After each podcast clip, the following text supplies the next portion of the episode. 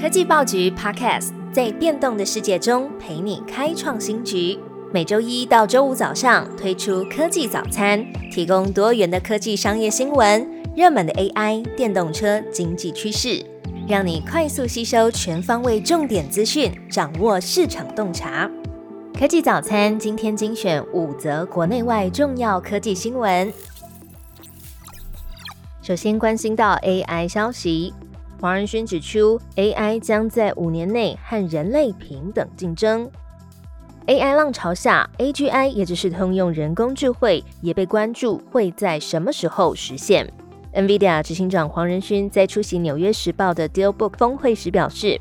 如果把 AGI 定义为一款软体，一款可以进行大量基本智能测试的电脑，而测试结果可以和人类智能同样具有竞争力，他认为这个在未来五年之内就能实现。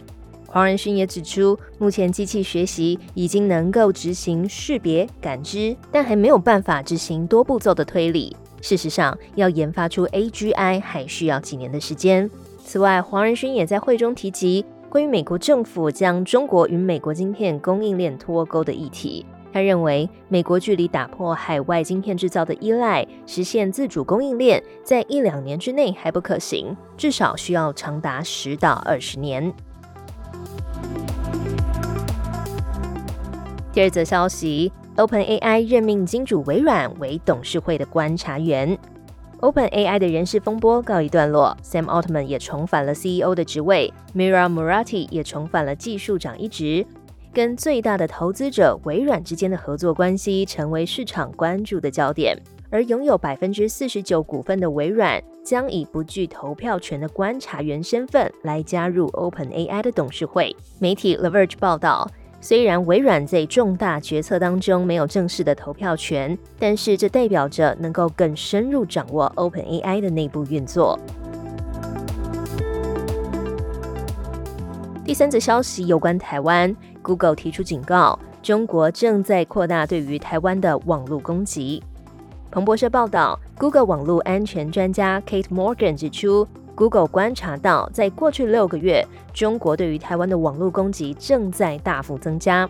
Morgan 表示，中国骇客正在用难以追踪的策略，像是闯入居家和办公室的网络硬体设备。骇客也重新利用设备来发动攻击，并且隐匿真实来源。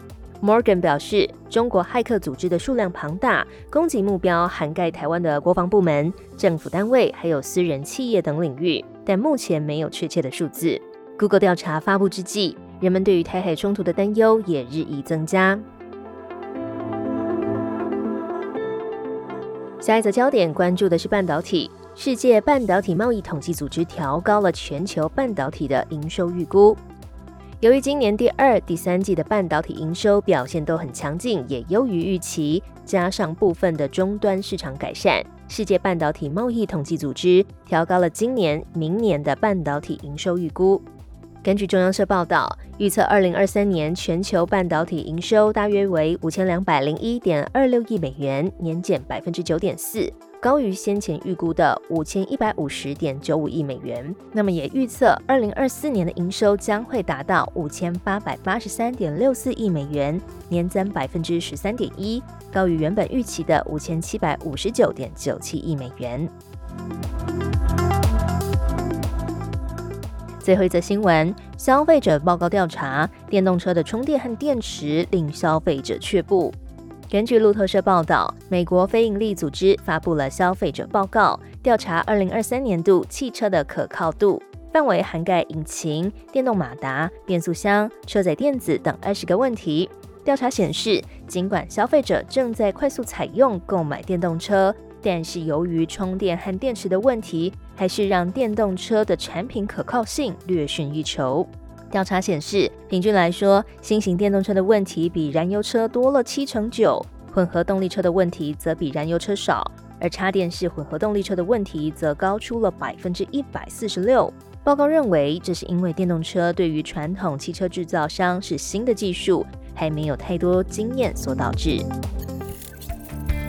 最好听的科技新闻都在 Tag Orange。锁定科技早餐为你快速补充营养知识活力开启新的一天。